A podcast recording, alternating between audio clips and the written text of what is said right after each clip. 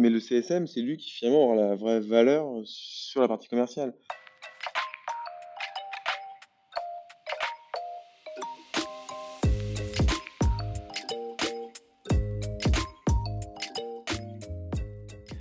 Bonjour et bienvenue dans CSM Co, le podcast du succès client et de ceux qui le font. Je suis François Decaux, senior CSM chez LinkedIn, et dans ce podcast, je vous propose d'aller à la rencontre de ceux qui travaillent au succès client. CSM bien sûr, mais aussi leurs managers, clients, partenaires technologiques ou collègues viendront à votre rencontre, partager leurs bonnes pratiques, vous inspirer et vous recommander des outils ou des ressources pour évoluer dans votre approche du succès client et votre rôle.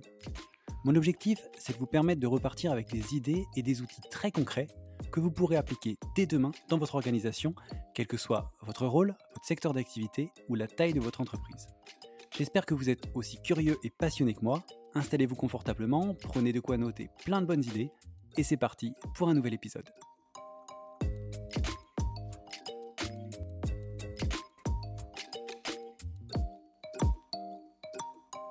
Eh ben bonjour Simon, bienvenue dans, dans CSM Zinco. Je suis ravi que, que tu sois là aujourd'hui pour cet épisode. Bonjour François et merci pour l'invitation. Euh, avec plaisir. Euh, j'espère que tu vas bien déjà, que tu as passé une bonne semaine. On enregistre un vendredi, donc euh, j'espère que tu as passé une bonne semaine et que tu es prête pour le, pour le week-end. Bah ouais, j'ai passé une très bonne semaine. J'ai écouté le dernier épisode qui est sorti hier justement avec Héloïse. Et quand on voit le casting qui est passé avant, j'ai passé une bonne semaine, mais là j'ai un peu de stress au moment d'enregistrer, mais ça va quand même. C'est normal et ça va bien se passer, t'inquiète pas. Je sais, pour avoir déjà parlé avec toi, je sais que tu as plein de choses hyper intéressantes à partager. Donc voilà, ravi que tu sois là et ravi de faire cet épisode avec toi. Et, et tout va très bien se passer, ça c'est sûr, je le sais, je le dis à chaque fois, mais c'est toujours le cas, ne t'inquiète pas. écoute, je suis ravi que tu sois là, je le disais, on a plein de choses à, se raconter quand on avait échangé en préparant l'épisode, tu m'avais partagé plein de choses hyper intéressantes. mais pour démarrer, avant de rentrer dans, tous les sujets, je vais te demander bah, tout simplement de, bah, de te présenter, nous parler un peu de ton parcours et de ce que tu fais aujourd'hui en quelques mots. Ok, donc moi c'est Simon Dasp. Euh, j'ai fait un master en marketing initialement. Ensuite, j'ai été consultant sur des projets de conduite du changement, de modélisation de processus. Suite à ça, je suis passé dans le monde merveilleux du CSM grand compte pour un logiciel SaaS. Ensuite, j'ai été dans la côté, on va dire, euh, dark. J'étais commercial, responsable commercial d'une PME. Et ensuite, euh, account manager, euh, toujours dans le SaaS. Dark, c'est un peu une blague. On verra tout à l'heure que je trouve ça plutôt cool. On, est d'accord. Euh, et après, et là plus récemment, j'ai créé mon entreprise où j'accompagne des dirigeants sur des micro-aventures pour les aider à être des meilleurs leaders. Et je fais aussi des missions de formation et de conseil en CSM justement pour les entreprises pour aider leur, leur CSM justement à être, meilleurs sur notamment la partie vente, négociation et compréhension de la stratégie du, métier. Voilà.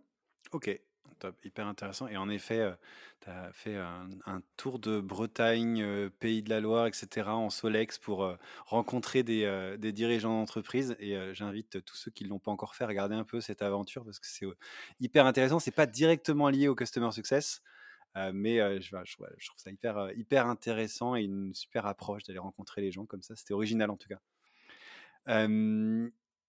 Cool. Écoute, merci pour, tous ces éléments et comme ça on commence à, te, rencontrer un petit peu, à savoir qui tu es.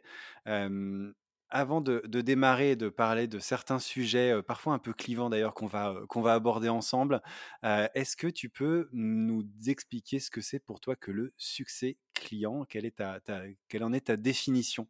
La question à 1000 francs pour commencer, le succès client, c'est quoi?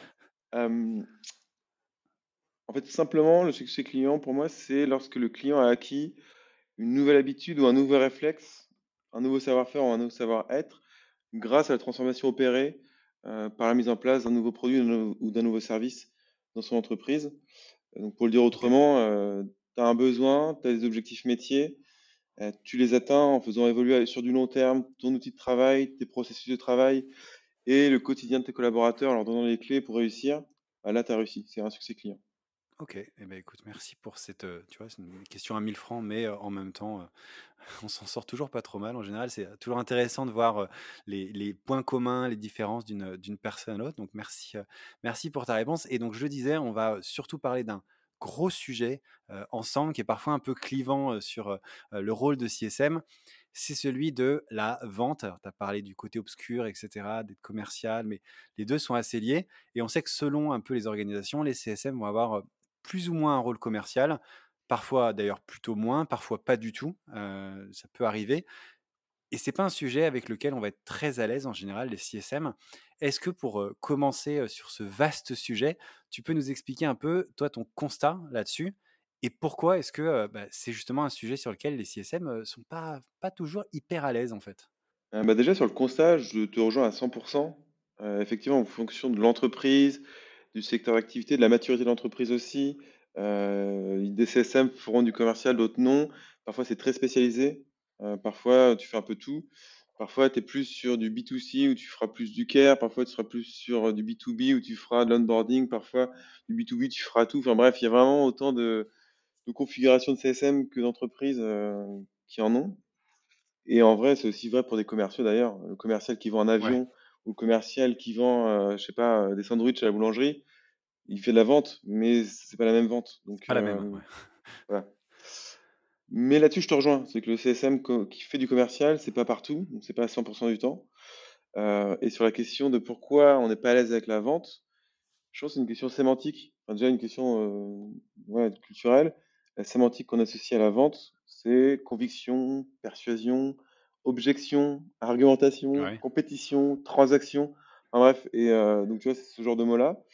Alors que le CSM, lui, par nature, qu'est-ce qu'il va te dire? Déjà, le premier mot que tout le monde va te dire, c'est empathie, euh, tu vas entendre après accompagnement, relation, coopération, euh, et parfois même des mots du care, des mots plus dans, le, dans le registre du, ouais, l'accompagnement, du bien-être, pour faire simple. Le trusted advisor.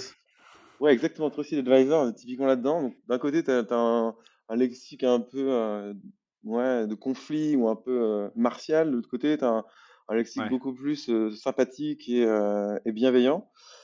Et je pense que c'est pour ça. C'est qu'en fait, un CSM se dit, et la vente, c'est forcément ça, et moi, c'est antinomique avec qui je suis, avec, avec mes valeurs.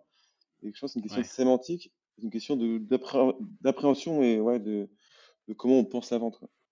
Ok, c'est souvent, moi j'avais une, sales avec laquelle je bossais, elle me disait toujours, mais c'est toujours toi celui qu'on aime bien, le mec sympa, moi je viens juste parler d'argent, c'est hyper, chiant, good cop, bad cop, euh, j'aime pas ça. Euh. On est un peu là-dedans et c'est ce qui fait selon toi, euh, entre autres, que bah, qu'on a ce, souci côté CSM de pas forcément être à l'aise avec, avec toute cette, tout ce champ lexical et donc cette partie vente. Quoi. Ouais, bah, vu que la seule chose que quand on fait pas de vente, ou qu'on en fait peu, la seule chose qu'on connaît, c'est ce qui s'y rattache, les a priori, les préjugés ou le sens commun du, terme. Et vu que ce sens commun-là, c'est les mots que je t'ai dit, bah oui, effectivement, de prime abord, euh, moi, j'ai envie d'être gentil avec des clients, j'ai envie de les accompagner, les aider dans leur transformation. Euh, j'ai pas envie d'être en conflit, j'ai pas envie d'avoir des objections, j'ai pas envie de les persuader, dans la conviction, dans, non, je veux, ça. je veux que ce soit facile, quoi. C'est une question de posture un peu du coup. Le, CSM, de par sa posture, se dit, euh, bah, c'est pas, c'est pas des choses sur lesquelles j'ai envie d'aller parce que c'est pas qui je suis, c'est pas, c'est pas ce que moi je suis censé apporter aux au, clients en fait. Ouais, et puis dans tous les, tous les idéaux, en tout cas tout l'imaginaire collectif qui est véhiculé, euh, quand tu dis commercial, tu penses, enfin, tu peux penser au loup de Wall Street qui va te vendre un stylo et par, par la porte ou par la fenêtre, le stylo, c'est, euh, tu sais, les expressions, on dit, euh, tu serais capable de vendre du sable à un bédouin, c'est es un bon vendeur. C'est en fait, tu es capable de manipuler ou de vendre n'importe quoi à n'importe qui. Oui, en fait, à cause de tout ça, ça véhicule un truc où on... un vendeur, tu vois, un jour, quand j'étais commercial, quelqu'un qui ne connaissait pas le métier dans mon entreprise m'a dit, tu es commercial, donc tu es un menteur. Et c'était pas méchant, c'est qu'il le pensait sincèrement. Il dit, le commercial, il est obligé de toujours jouer un peu avec la vérité, toujours euh, faire en sorte que le client signe à la fin. Et en fait, ça, c'est faux. Euh, si tu mens, ça marche peut-être euh, une fois en one shot, mais sur des ventes long terme, sur de la pérennisation, etc. et tout, ça marchera jamais. Donc le mensonge, d'ailleurs, ça je le dis pour tout le monde, commercial ou CSM, mentir n'est pas bien. Ça, ça apporte rien à personne. Ouais, même dans la vie de tous les jours, d'ailleurs, faut éviter quand Oui, c'est vrai. on, va dire ça. et, alors, justement, toi, on, en a parlé quand, on a échangé. Toi, tu défends justement le fait que les CSM ne bah, devraient pas avoir de soucis avec le fait de vendre. pourquoi est-ce que tu penses que bah, justement ce, rôle de CSM est aussi un rôle commercial qu'on a Ils ont un rôle à jouer vraiment dans cette partie vente et voilà quelle est la valeur qu'ils apportent versus un sales par exemple.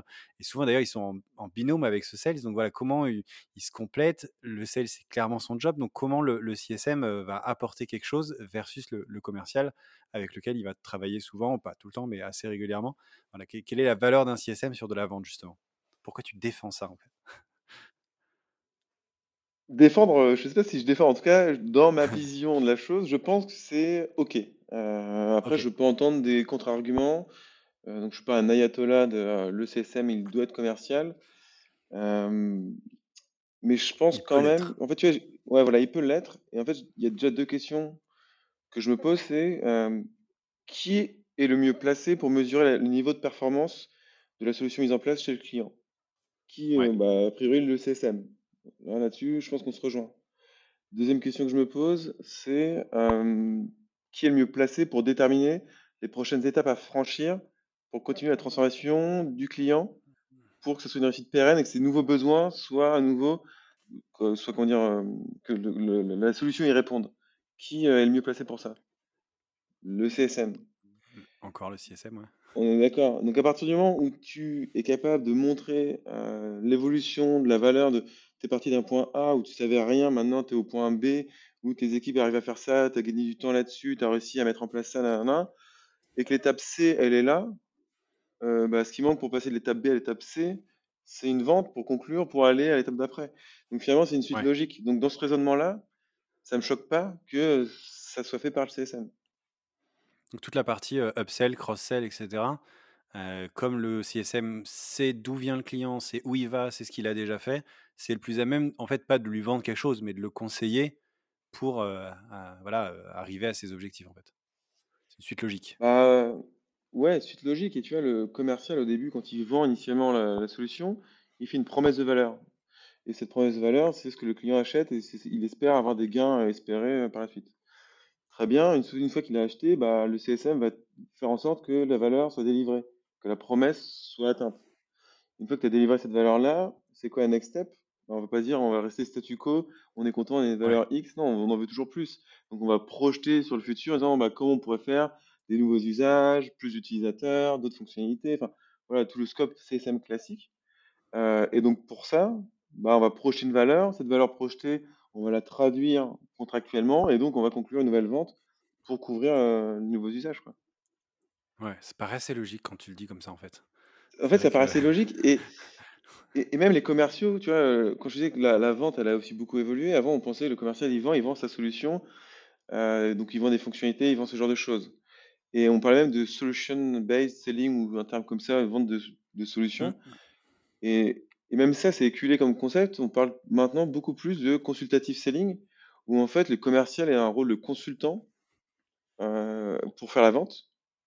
Et c'est ça qui permet de faire des ventes complexes, notamment sur des marchés où tu as plein de compétiteurs, où tu as des offres qui sont pléthoriques, que tu as des concurrents directs, tu en as plein, mais tu as aussi plein de concurrents indirects, notamment dans le SaaS, puis il y a très peu de barrières à l'entrée en fait sur, ce, sur ces secteurs-là. Euh, et donc en fait, la différence se fait sur l'accompagnement intellectuel, le, conseil en amont de, la vente.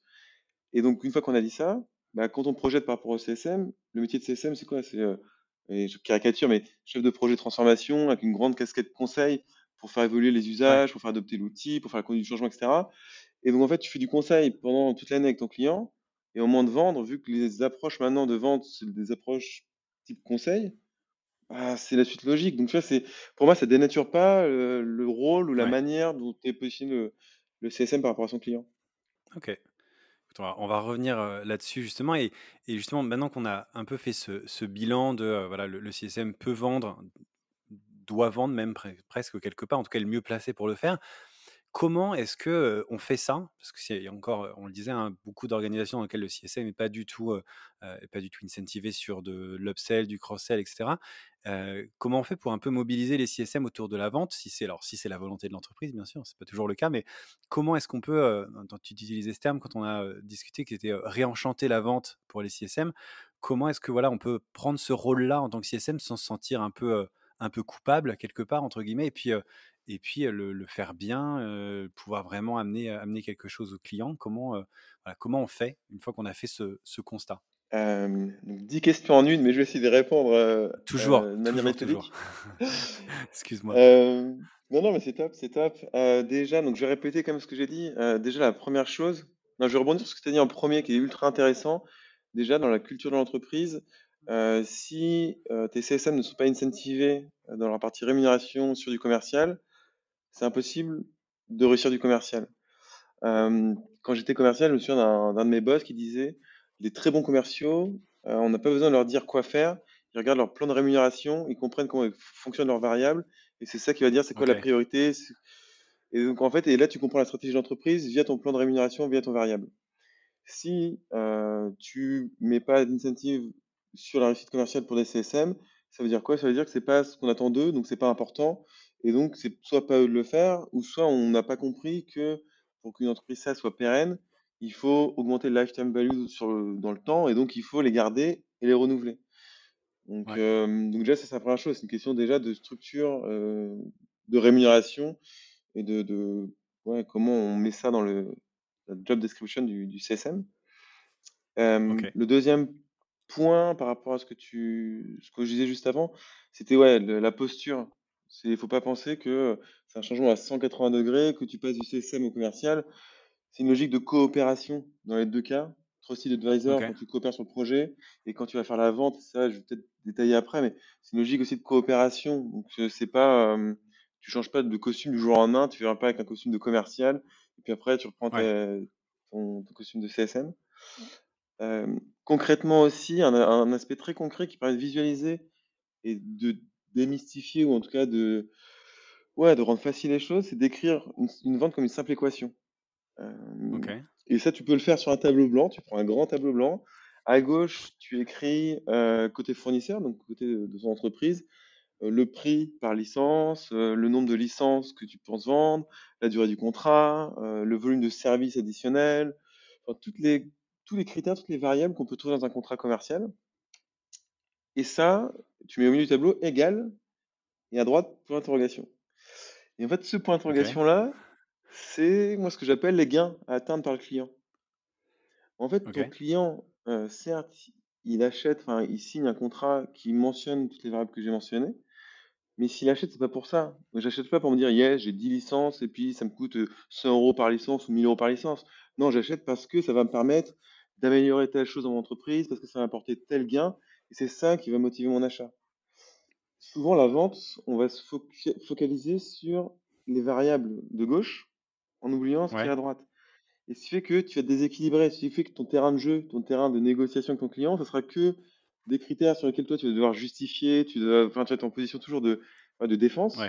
Alors que si tu fais d'abord le travail en amont de déterminer qu'est-ce qu'il y a le, le grand point d'interrogation à droite, après, l'objectif, c'est que tu as une balance. donc, une fois que tu as mis tous les gains euh, pour le client, dire OK, ces gains-là, ça correspond à quoi concrètement d'un point de vue euh, variable contractuel Ça correspond à tant de licences, pendant tant de temps, il faut tel service pour atteindre tel gain, etc. etc. Et ce qui fait que le, la discussion ne se focalise pas sur euh, du, prix, pour dire bêtement, mais se focalise sur le gain d'abord et après sur équilibrer le gain par rapport à ce que tu vends. Ça, c'est le, je pense que c'est un truc qui vraiment aide beaucoup concrètement commencer par le pain du client et de, dire pour, ah, pour qu'il atteigne ses objectifs, pour résoudre ce, cette, ce, problème ou cette, cette situation qu'on a identifiée, voilà ce qu'il faut mettre en face. Et en fait, après, on on fait, on, on, fait plus une vente, on répond à un besoin qu'on a identifié. Et donc, on n'est pas là pour vendre et pousser quelque chose à tout prix, mais on sait qu'on a la bonne solution pour répondre aux clients. Donc, c'est plus facile et on, est moins, on a moins l'impression de pousser un produit, un service. On pousse une solution qui répond à un enjeu qu'on a identifié. Quoi et même encore plus que pain points, que point de douleur, euh, c'est vraiment quels sont les gains. Parce que les pain points, c'est pas ça que tu mesures. Ce que tu mesures, c'est tes gains qui permettent justement d'effacer tes, douleurs. Euh, et c'est d'ailleurs, petite parenthèse, je n'avais pas prévu d'en parler, mais euh, tant qu'on est sur ça, les KPI, souvent on regarde les KPI d'adoption de la plateforme, c'est d'usage. et pour moi, le plus important, c'est les KPI de transformation, donc ceux qui sont liés vraiment au métier du client, que nous, souvent CSM, on n'a pas parce que c'est lié aux métriques du client, à son métier. Et c'est celles-là qui font que ça a de la valeur ton contrat, en fait. Et donc, tu as beau dire, je t'ai vendu sans licence, tu as utilisé 80% des 100, ou tant de contenu, etc. Donc, par rapport à tes variables du contrat, c'est pas ça qui fera qu'il est satisfait ou, non à la fin. C'est la partie droite de l'équation, c'est gain. Ouais. C'est un bon exemple et moi j'ai toujours eu cet exemple que je prends en tête quand j'étais CSM sur la partie Sales Navigator de, de, LinkedIn. On avait un, client comme ça qui avait une dizaine de licences, qui les utilisait toutes super bien. Tu vois, ils avaient, il y avait beaucoup d'utilisation, un usage quotidien, etc. Entre c'est top, tu vois. Et en fait, on s'est rendu compte le jour où il a churné, ce client, qui était leader en termes d'usage, bah, qu'en fait, il avait intégré l'outil dans un process d'automatisation avec une extension qui était totalement illégale. Et en fait, le jour où on a coupé l'extension, bah, en fait, il avait plus besoin de la solution. Et, donc, on, en fait, on répondait pas à, ces problèmes. Donc, c'est un peu, ouais, si on regarde que l'usage, à un moment, ça peut poser un problème, si, on ne répond pas aux, objectifs concrets du client. Et ce que tu as dit, qui est génial d'ailleurs, tu as dit là, l'outil était bien utilisé, la personne savait utiliser, ça lui apporter quelque chose. En fait, c'est le processus dans lequel tu utilises l'outil qui n'était pas le bon. Et le CSM, il ne faut pas qu'il pense juste à l'utilisation de l'outil ou juste à la formation ou l'accompagnement dire, de l'humain. Il faut aussi qu'il pense au processus dans lequel c'est utilisé. Et si ces trois axes-là sont bons, si tu arrives à les faire évoluer, bah, tu as transformé ton client de manière pérenne. Euh, donc ça, ça rejoint le, le, succès du client que je disais au tout début. C'est ça, le succès du client pour moi. Tu vois. Ok. Ah, c'est intéressant, c'est bien de voir ouais, comment on peut changer un peu de, de la vision du, du truc pour, bah, pour que ce soit aussi plus facile de, de, de, vendre et de prendre cette posture un peu dont on parlait au début. Et un autre aspect aussi que j'ai pas mentionné, pour réenchanter la vente un peu, aussi penser vente, penser aussi achat. acheter, ça peut être une source de plaisir. C'est-à-dire qu'on peut toujours vendre, il bah, faut débourser de l'argent, certes, euh, mais hier, avec Héloïse, j'entendais, tu parlais de. Enfin, j'ai entendu Engage Paris le 7 juin, donc j'y serai aussi. Effectivement, j'ai payé. Donc j'ai payé un prix. Mais en fait, par rapport au gain que j'ai de rencontrer des gens du métier, de voir certaines personnes avec qui je travaille, etc., donc ça fait plaisir de revoir. en fait, le gain est tellement fort que c'est une source de plaisir pour moi d'y aller. Et je me dis pas, ah, j'ai payé tant d'euros. Non, je me dis juste, c'est trop bien, ça m'apporte ça, ça, ça et ça. C'est une source de plaisir. Et bah ça, ça peut être vrai aussi en B2B avec tes clients quand tu vends ton contrat. Et ça, faut pas l'oublier, ça peut être une source de plaisir. Quand as un client te dire, yes, c'est grâce à moi que mon entreprise va pouvoir améliorer ce point-là, qui est un pain point qu'on a depuis toujours. Yes, je suis content, j'ai un plaisir de dire, c'est moi qui achète ça. Euh, enfin, tu vois, c'est, euh, ça paraît tout bête, mais oui, ton client, il est content et il le fait pas. Si ça lui faisait mal d'acheter, bah, très rapidement, il arrêterait d'acheter. Enfin, tu continues pas à acheter si ça te fait mal. Bien sûr. Euh, donc ça, c'est gratifiant, se dire le côté gratifiant de l'achat.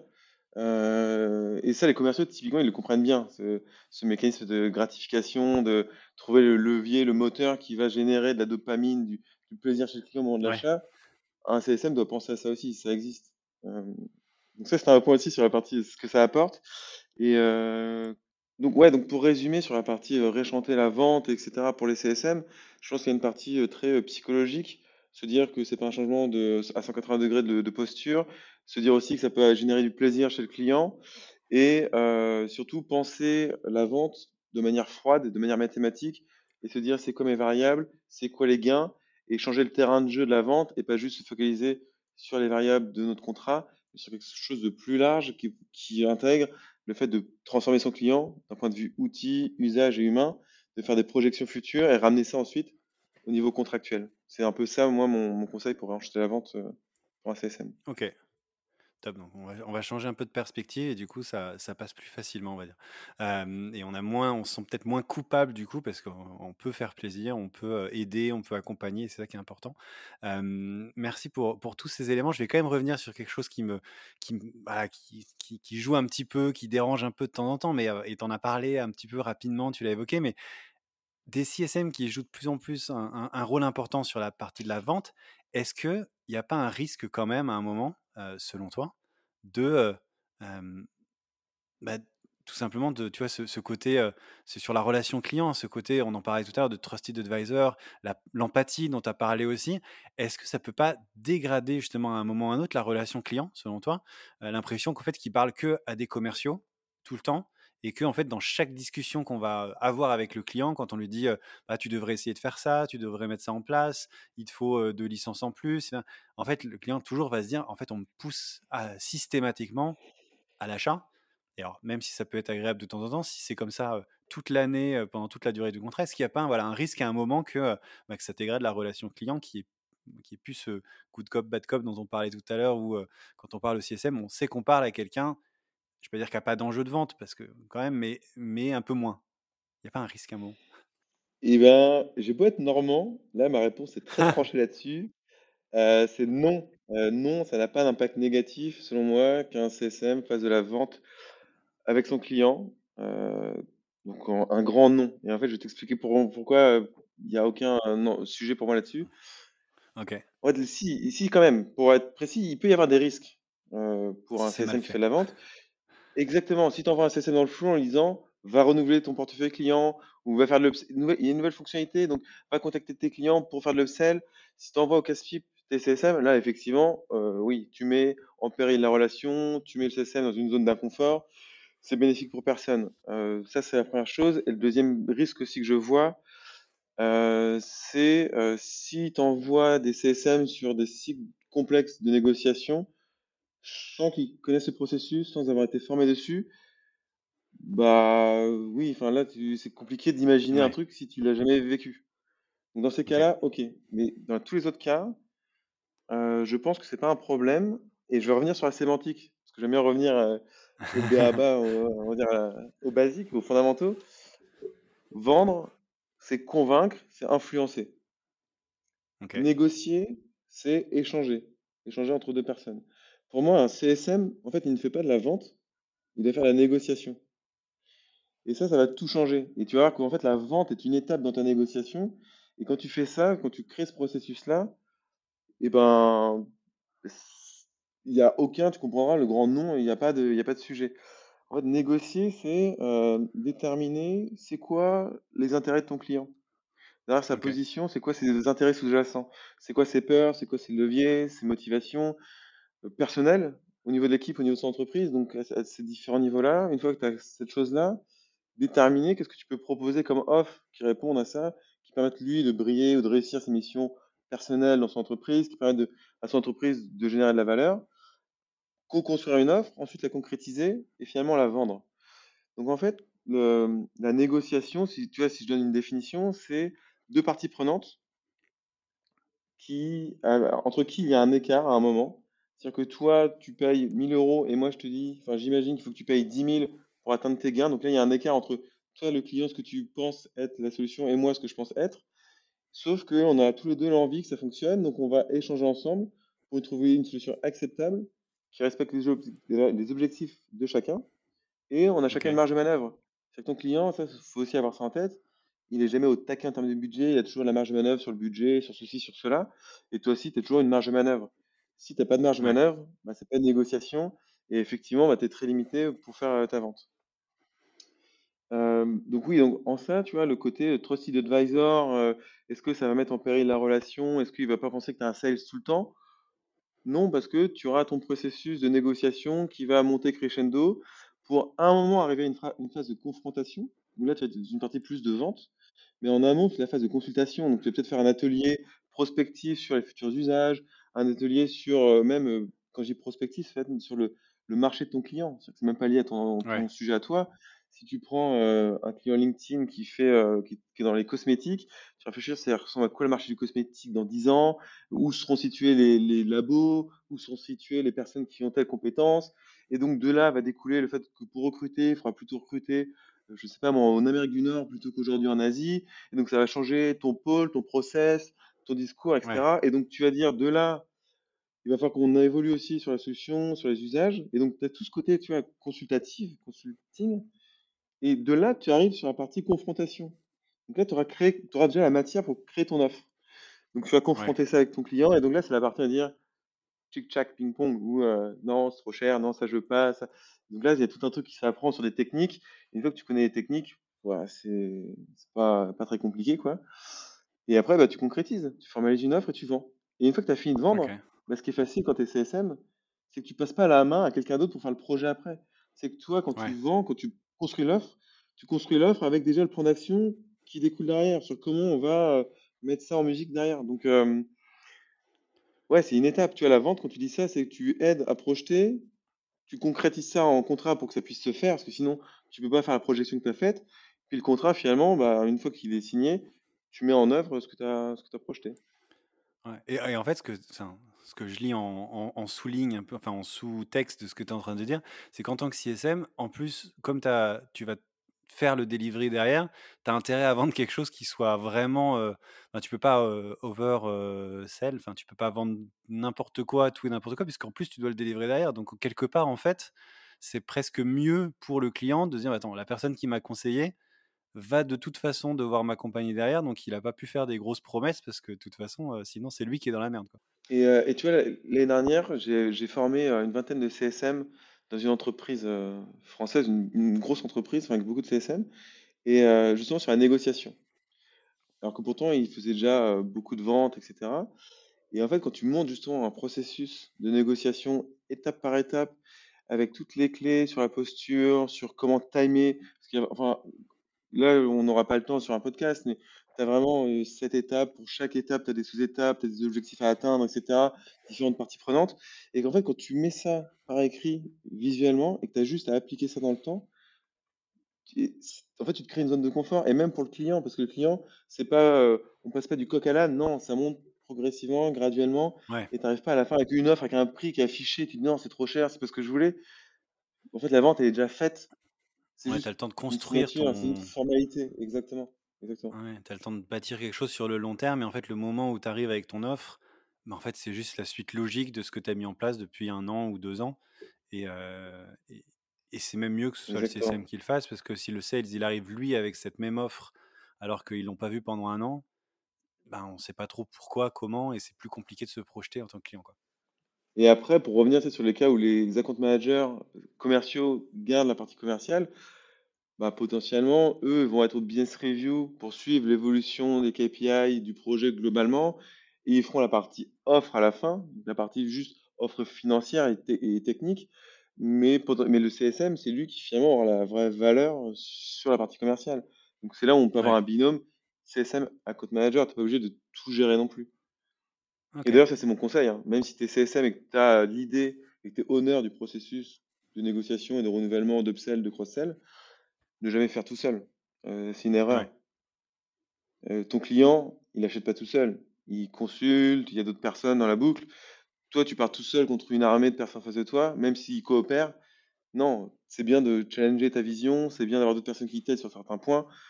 Euh, typiquement, moi, je me souviens quand j'étais chez Wizambly, la partie chiffres pour les renouvellements, c'était souvent une autre personne, un commercial qui la faisait. Parce que les tableaux Excel à l'époque, bah, eux, ils le faisaient tout le temps sur les offres commerciales quand ils vendaient. Pour eux, ça leur prenait 10 minutes. là, au moins, le temps de réfléchir, de comment faire ci, les paliers, les trucs, les ceci. Donc, autant aussi prendre les bonnes compétences au bon moment. Quoi. Ok, donc c'est un peu c'est l'idée par le CSM et euh, co-exécuté, on va dire, euh, après par, par le, le, sales et le CSM en binôme et en bonne intelligence. Ouais, parce que dans ton processus de négociation, potentiellement, tu vas peut-être faire venir les professional services dans un grand groupe, sur lequel tu auras un atelier de réflexion, conseil, pour réfléchir, pour projeter sur la suite. Tu auras peut-être un atelier plus euh, IT produit pour justement faire évoluer l'intégration de ton outil dans leur écosystème. Et donc là, finalement, c'est toi qui lead tout ton processus, mais tu fais appel à des personnes qui vont te permettre de faire évoluer la projection de la valeur future. Ok. Ok, hyper intéressant. Et en effet, c'est vrai qu'il y a toujours d'autres interlocuteurs. On a parlé de, euh, du, sales, du CSM, mais il y a aussi d'autres, d'autres interlocuteurs qui vont, qu'on peut sortir à un moment ou à un autre dans, dans la boucle pour les faire euh, interagir avec le client avant de, passer aux questions récurrentes, et je pense qu'on a fait pas mal le tour de cette partie vente, etc. Et, merci pour, ton éclairage là-dessus. C'est un sujet sur lequel, tu l'as dit, tu interviens aussi en entreprise, etc.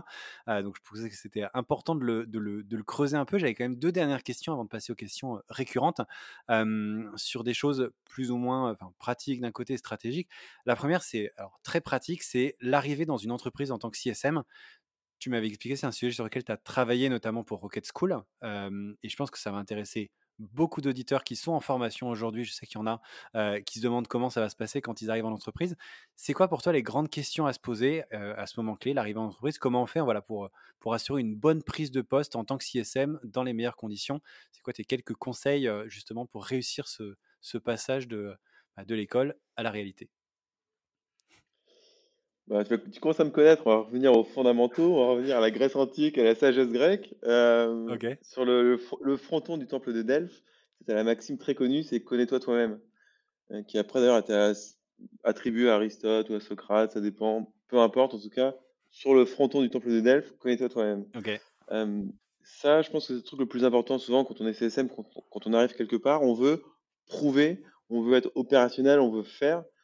Mais avant de faire quelque chose, déjà, pose-toi la question de comment fonctionne ton entreprise, qu'est-ce qu'elle vend comme produit, qu'est-ce qu'elle vend comme service, c'est quoi la stratégie de ton entreprise, c'est quoi ses points forts, c'est quoi ses points faibles, c'est qui ses concurrents, comment tu te différencies par rapport à tes concurrents, c'est quoi les belles histoires d'entreprise, en bref, connais-toi toi-même. Genre, avant de penser aux clients, avant de penser à leurs problèmes à eux, focalise-toi sur toi.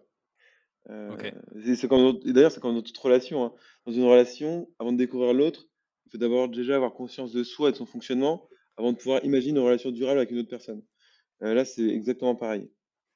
Donc ça, c'est le premier point. Connais-toi toi-même. Euh, le deuxième point, une fois que tu te connais, bah, cherche à comprendre qui sont tes clients. Donc, le deuxième point. Donc là, c'est euh, des questions toutes bêtes, hein, mais déjà, où est-ce qu'ils sont géographiquement? C'est qui comme type de population tes clients? Ça répond à quel type de problématique?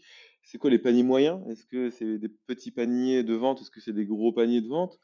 C'est dans quel secteur d'activité? C'est quoi le niveau d'ancienneté? Est-ce qu'il y a beaucoup de turnover clients Est-ce que c'est des clients qui sont fidèles sur, le long terme? Pourquoi est-ce qu'ils ont acheté la solution? Euh, Quels sont les usages de la solution?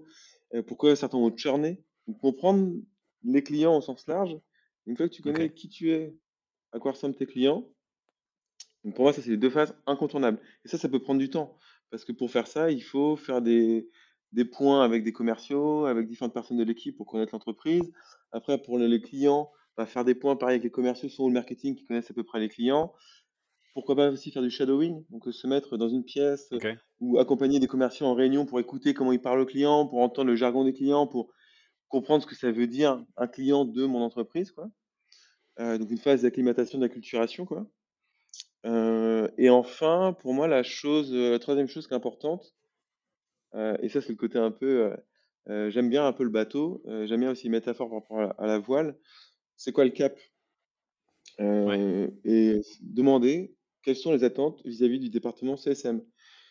Et on, ça rejoint la question du commercial. Euh, si le mot commercial n'apparaît pas dans les attentes du pôle CSM et qu'on t'attend plus sur la partie onboarding ou sur la partie satisfaction ou je sais pas le terme qui sera employé, tu sais ce qu'on va attendre de toi, ce qu'on va attendre comme tâche. Et si tu commences à aider sur les rendez-vous avant-vente, si tu commences à vouloir faire de l'upsell, du cross-sell, et que c'est pas ce qu'on attend du département CSM, on ne sera pas satisfait de ce que tu fais. Donc, troisième, troisième étape, c'est c'est quoi les attentes par rapport au pôle? C'est quoi mes objectifs, moi, individuellement? Sur quoi on m'attend? Et quand est-ce qu'on va le mesurer? Et, euh, et, oui, qu'est-ce qui fera que on sera satisfait de mon travail? Et une fois que tu as tout ça, tu comprends qui est l'entreprise, qui sont les clients, c'est quoi l'objectif du pôle dans lequel je suis et ce qu'on attend de moi personnellement, bah là, c'est beaucoup plus facile en fait.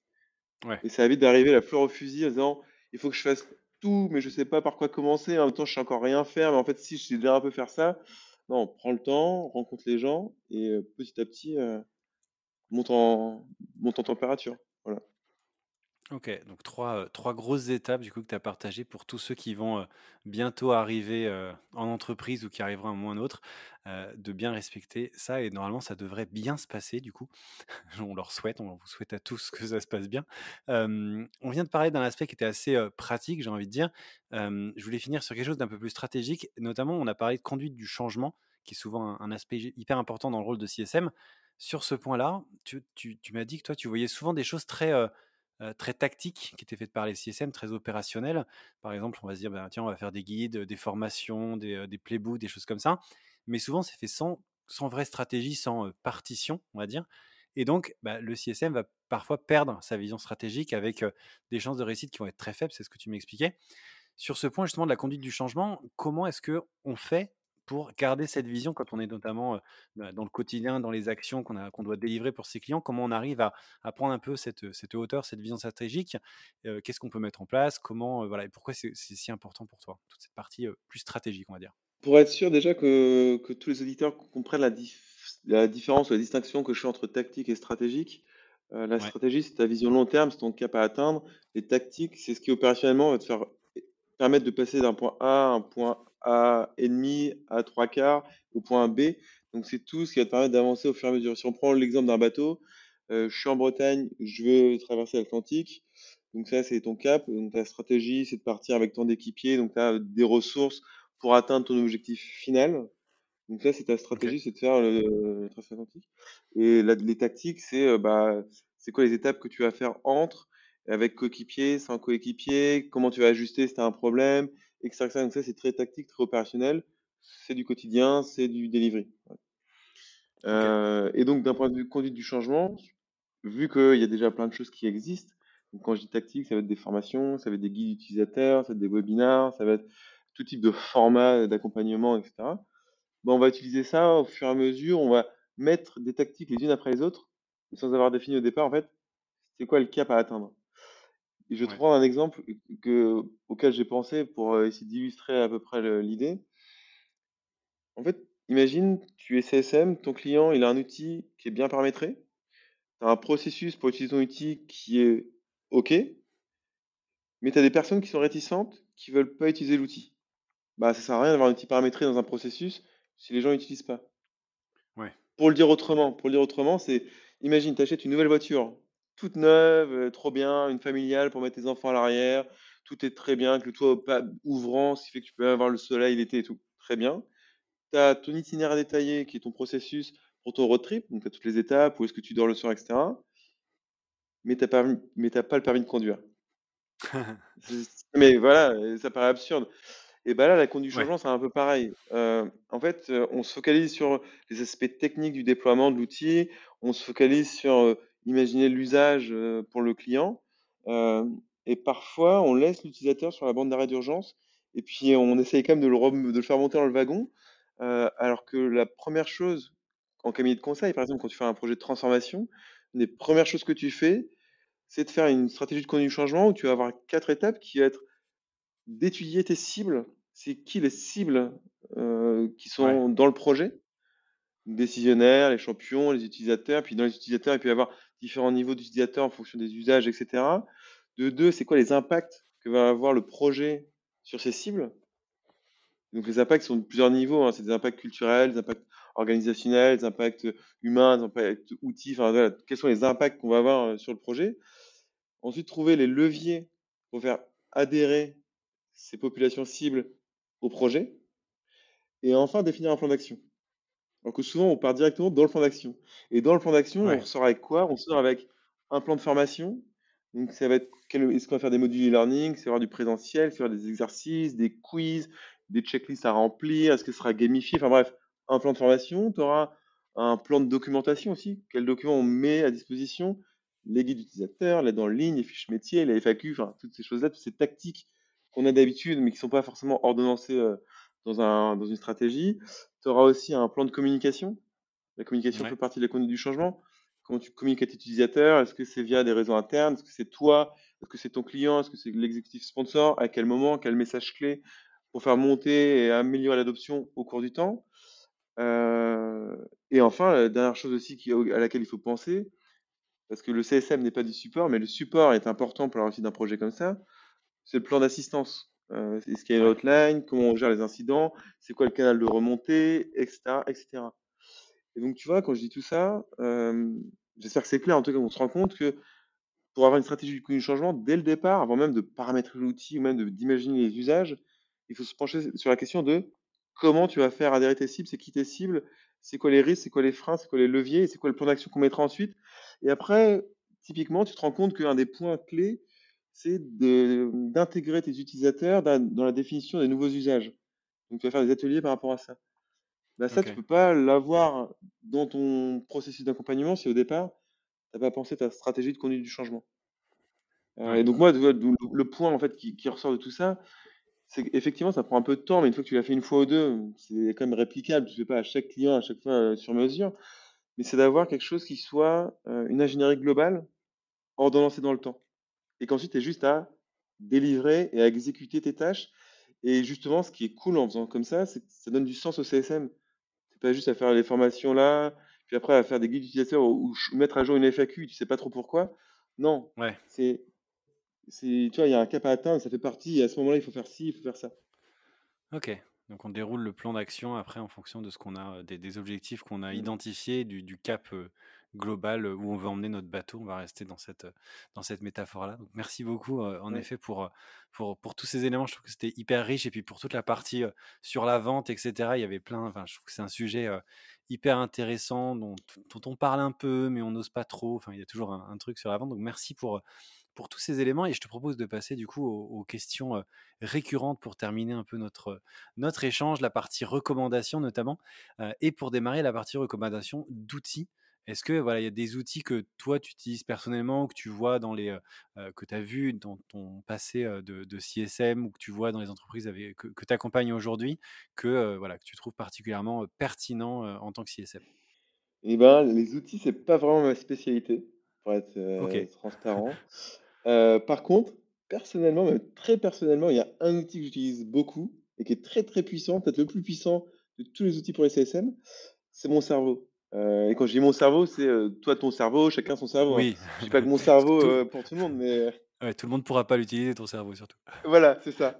non, mais en fait, ce qui est vrai et ce que je dis souvent, c'est que le CSM, le premier outil qui est important, c'est utiliser son cerveau, utiliser son sens critique, utiliser son bon sens aussi euh, aiguiser sa curiosité pour apprendre, pour euh, voir ce que font d'autres, ça, ça t'enrichira, ça fera de toi quelqu'un de meilleur dans ton métier. Euh, et pareil, tu vois, moi, les maths, parce que je parle d'équations tout à l'heure en vente, les maths, j'adorais ça, les maths quand j'étais en école et même avant.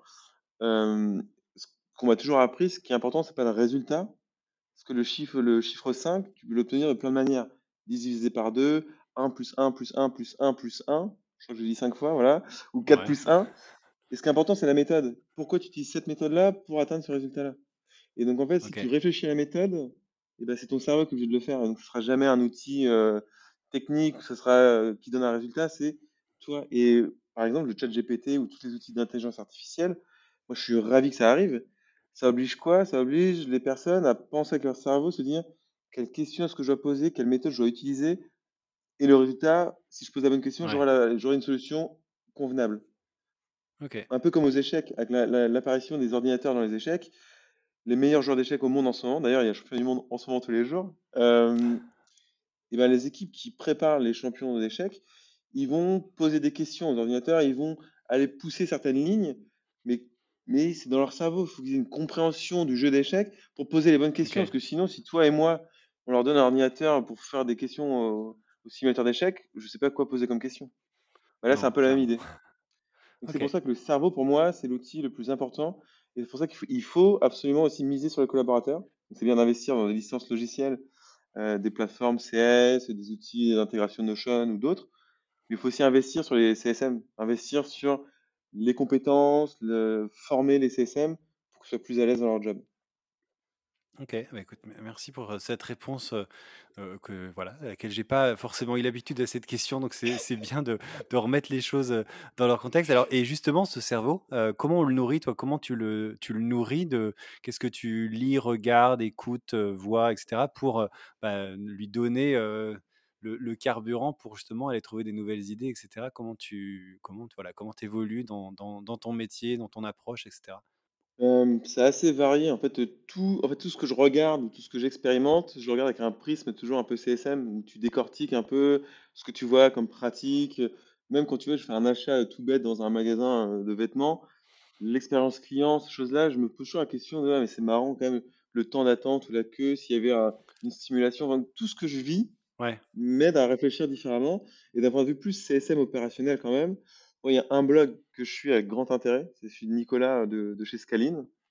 Euh, parce que son blog, je trouve ultra intéressant, les articles bien construits, avec le bon niveau entre tu vois, la vision et le concret dans les articles. Et donc ça, je pense, c'est ma référence pour moi sur, le, sur la lecture. Euh, ton podcast aussi, pour comprendre d'autres univers et d'autres visions. Je pense que moi, c'est en fait, ouais, c'est les deux seules euh, sources CSM qui me, qui, qui me captivent. Ok, bah écoute, merci pour, cette recommandation. Et c'est vrai que Scaline était venu dans le, dans le podcast, donc et on en avait déjà en effet parlé, et n'était pas le premier à citer son blog. En effet, il y a pas mal d'invités qui viennent. Je crois que tu en as fait d'ailleurs, que tu as, toi aussi contribué en, termes de contenu sur des, articles, etc. Il y a souvent beaucoup de, voilà, de retours d'expérience, de choses hyper intéressantes. donc merci pour voilà, tous ceux qui ne connaissaient pas vont pouvoir aller y jeter un coup d'œil. et ma dernière question pour terminer, c'est la question de, de savoir un peu quel est le conseil ou les deux conseils voilà, que, que tu aurais aimé qu'on te donne. Alors, ça peut être quand tu es arrivé en tant que CSM la première fois ou quand tu as commencé, je sais pas, même ton aventure entrepreneuriale ou autre. Un conseil qui pourrait être voilà, réplicable par d'autres CSM et qui pourrait les aider à, à gagner du temps, de l'énergie, à être plus rapidement opérationnel et plus efficace aussi dans ce qu'ils font. le conseil, il va peut-être faire gagner du temps et l'énergie, et va peut-être au début faire un peu mal à la tête. Euh, mais je pense que c'est vraiment un conseil euh, que j'aurais aimé qu'on me donne dès le départ. En fait, la chance que j'avais au départ avant d'être CSM, j'étais consultant, donc la transition pour moi était assez facile. Mais j'ai jamais entendu ça dit comme ça.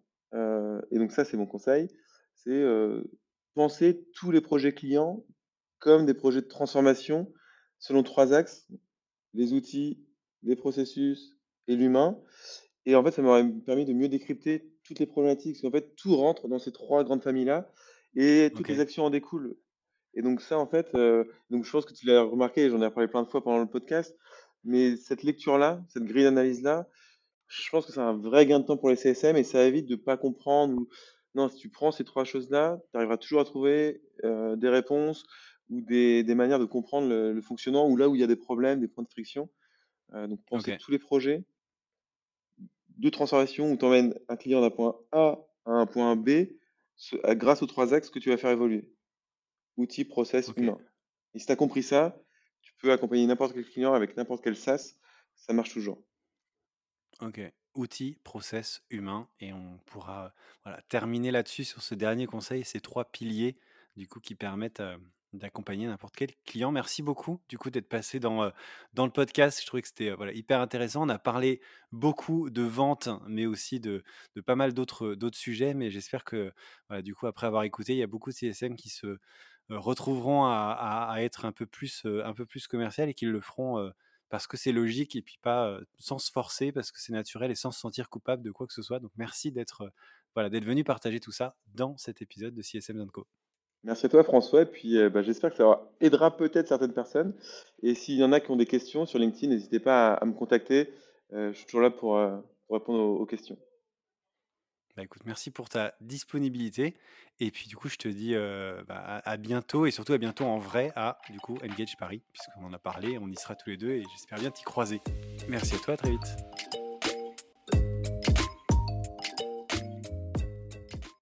Merci beaucoup, merci d'avoir écouté cet épisode jusqu'au bout. N'hésitez pas à le partager au maximum à votre réseau et bien entendu à vous abonner au podcast sur votre plateforme préférée.